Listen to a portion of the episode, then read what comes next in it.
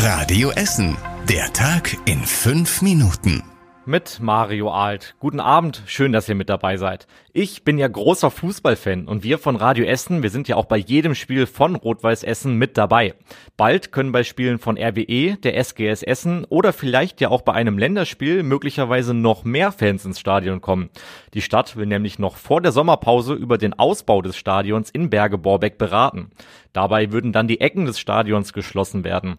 Eine Studie über die Machbarkeit liegt inzwischen im zuständigen Sportdezernat. Von dort müssen die Informationen dann aber noch ihren Weg durch die politischen Gremien gehen. Ein Ausbau würde dabei rund vier Jahre dauern, schätzt der Geschäftsführer der GVE bei Radio Essen ein. Der Ausbau könnte dann am besten in zwei Abschnitten erfolgen, um den Spielbetrieb im Stadion nicht zu gefährden. Grundsätzlich ist der Ausbau aber machbar, sagt der Architekt, der auch schon das Stadion entworfen hat. Mit dem Ausbau der Ecken würde es für die Nachbarn dann leiser werden und gleichzeitig könnten dort Länderspiele und mehr Konzerte stattfinden. Das Stadion würde also wirtschaftlicher für die Stadt. Allerdings muss zum Ausbau auch ein neues Verkehrskonzept erstellt werden. Nicht nur beim Einsatz in den Stadien, sondern ganz grundsätzlich sollen die Polizisten in NRW bald eine Kamera an ihrer Kleidung tragen. Das hat der NRW-Innenminister Herbert Reul angekündigt. Ein genaues Startdatum gibt es dafür noch nicht. Die Polizei in Essen ist aber gut darauf vorbereitet. Bei uns in Essen haben die meisten Polizisten nämlich schon jetzt eine Bodycam mit dabei. Für den Einsatz damit sind sie ausgebildet worden, sagte die Polizei auf Nachfrage von Radio Essen. Die Kamera nimmt aber nicht alles auf, sie wird nur dann eingeschaltet, wenn die Einsatzkräfte zum Beispiel auf eine aggressive Person treffen.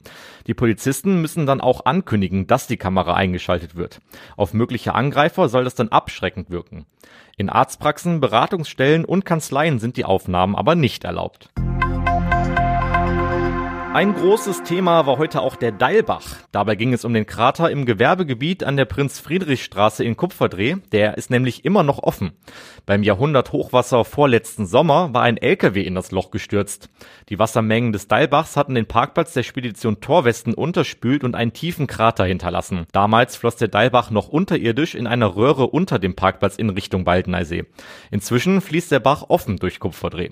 Das Loch auf dem Firmengelände soll demnächst zugemacht werden, sagt die Leiterin des Essener Umweltamtes Angelika Siebmann. Also es wird nach der Sommerpause beginnen. Das wird einige Zeit dauern. Über den Baufortschritt kann ich jetzt natürlich so noch nicht sagen, wie gut das abläuft, die Arbeiten ablaufen. Wenn alles nach Plan läuft, äh, wird es in einem Jahr soweit sein. Der letzte Teil der ehemaligen Deilbachröhre kurz vor dem Baldener See wird aber nicht zugeschüttet. Dort sollen Fledermäuse leben. Die Stadt will sogar noch den Eingang der Röhre abdunkeln, damit sich die Tiere darin wohler fühlen. Heute gab es keinen Regen, sondern wieder bestes Frühlingswetter. Ich bin mir sicher, der ein oder andere von euch hat sich mit den Kindern dann auf dem Weg zum Spielplatz gemacht. Da hat Grün und Gruger in den letzten Monaten viel gearbeitet und passend zum Start in die Osterferien bei uns in Essen viel renoviert und umgestaltet. Am Hirschlandplatz in der Innenstadt gibt es unter anderem ein neues Spielhaus, eine Wippe und eine neue Schaukel. In Horst auf dem Spielplatz an der Johannes-Klein-Straße gibt es jetzt ein Volleyballfeld, Tore zum Fußballspielen und eine Bobbycar-Strecke. Auch in Kupferdreh, Rüttenscheid, auf Zollverein und in vielen weiteren Stadtteilen gibt es neue Angebote. Insgesamt gibt es 422 öffentliche Spielplätze in Essen. Eine Übersicht über alle Neuerungen haben wir euch online auf radioessen.de zusammengefasst.